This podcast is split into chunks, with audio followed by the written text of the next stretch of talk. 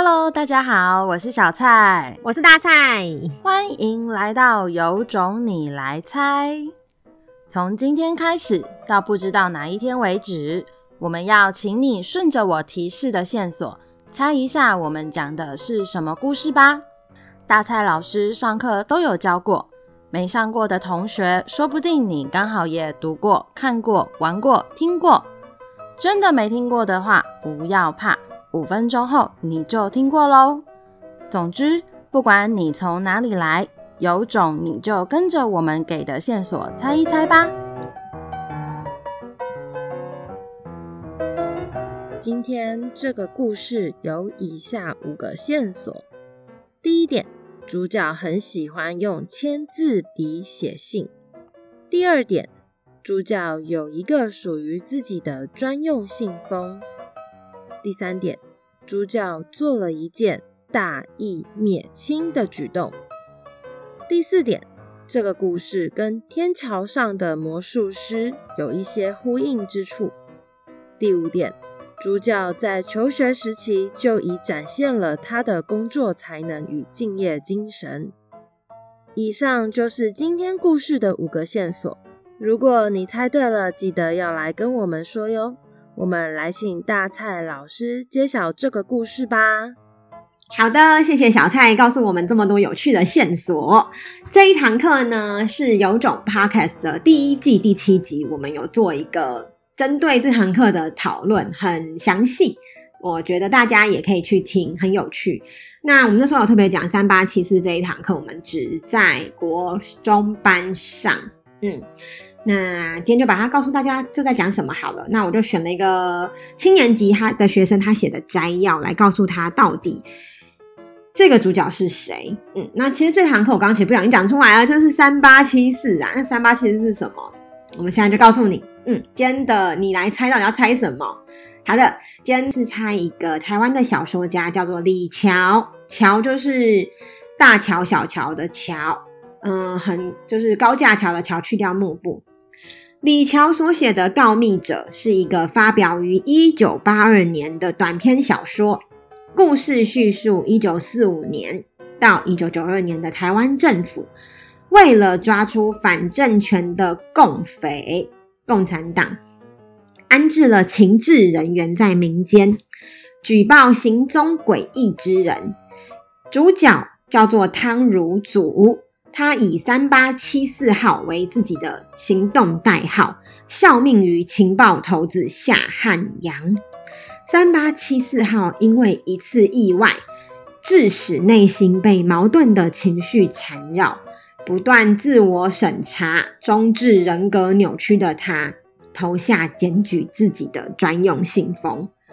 没错，跟着李乔的文笔走。你最后会搞到混乱，到底三八七四号是谁？汤如祖是谁？然后我们刚刚就爆雷了。嗯，他喜欢用签字笔写信，因为他要去检举别人。他做了一件大义灭亲的行为，因为他去检举别人了，跟天桥上的魔术师有一些呼应。大家可以去看天桥上的魔术师就知道了。那主角在求学时期展现了他的工作才能跟敬业精神。三八七四号他的工作就是告密。所以标题叫做《告密者》，听到这里会不会鸡皮疙瘩？一个人疯狂的告密，他敬业的告密。嗯，好，那我们就直接来念学生的范文好了。那我先从夏威好了，夏威写这篇文章的时候是六年级，还在六年级。现在，那我们这篇文章不是教他们写一则完整的文章，我们就是要他请。用泪水的领悟，这是台北市中正国中他们某一次段考题。泪水的领悟，用这个题目来举例，放入三八七四。那夏威不止放入了三八七四，他还放了别的哦。我们来听听看他怎么用吧。题目是泪水的领悟，第三段。好，他是这样写的：电影《哈利波特》中的催狂魔，象征人心的黑暗。它吸食快乐，带来忧郁和绝望，但它可能有不得已的苦衷。知名作家李乔所写的短篇小说《告密者》中的三八七四号，是主角汤如祖担任情治人员的代号。作为一位被政府指派的告密者，整天在检举别人，却迷失了自己。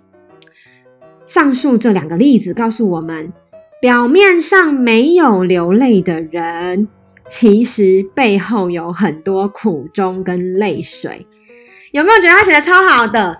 泪水的领悟，他举了两个例子，这两个例子一个是催狂魔，一个是告密者。可是他最后点出来的东西是，看起来没有在哭的人，其实。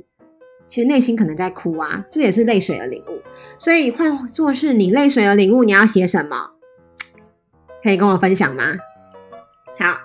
再来呢是五年级的同学写的，他的题目是“强权之下该屈服还是反抗”。哇，五年级就这么有想法哦。好啦，他的看法是呢。他说：“当有权威的人做出不合理的决定时，要屈服还是反抗？我认为应该反抗，因为屈服是一种很懦弱的行为。因为这样子做，就证明你没有战斗能力或力量。当美国南北战争时，林肯毫不犹豫地抵抗支持黑奴的士兵，最终解放黑奴，这都是因为他不屈服跟逃不逃避的精神。”其次，所有人都应该主持正义，去打败恶势力，因为大家都不会喜欢被其他人控制。例如，香港人民没有尽力反共，因此中国一国两制的制度轻而易举地被中国政府以各种违法、不尊重人权的方式给破坏了。我认为，生而为人，面对不公平的对待，要坚定的反抗，不应该妥协、服从，甚至为你不想要的人效命。你可能以为只是一点点的牺牲，赔上自己的利益无所谓，但是放到历史中，却有可能代表整个时代的消失。嗯，五年级可以写这样子，有没有很厉害？而且很有自己的想法。其实这就是现在的学生，现在学校的老师，渐渐渐渐，他们想要看到的东西，就是看到你的怎么讲啊？应该是有点像是说，看到你在想什么，看到你的想法，跟看到你的思考的内涵层次吧。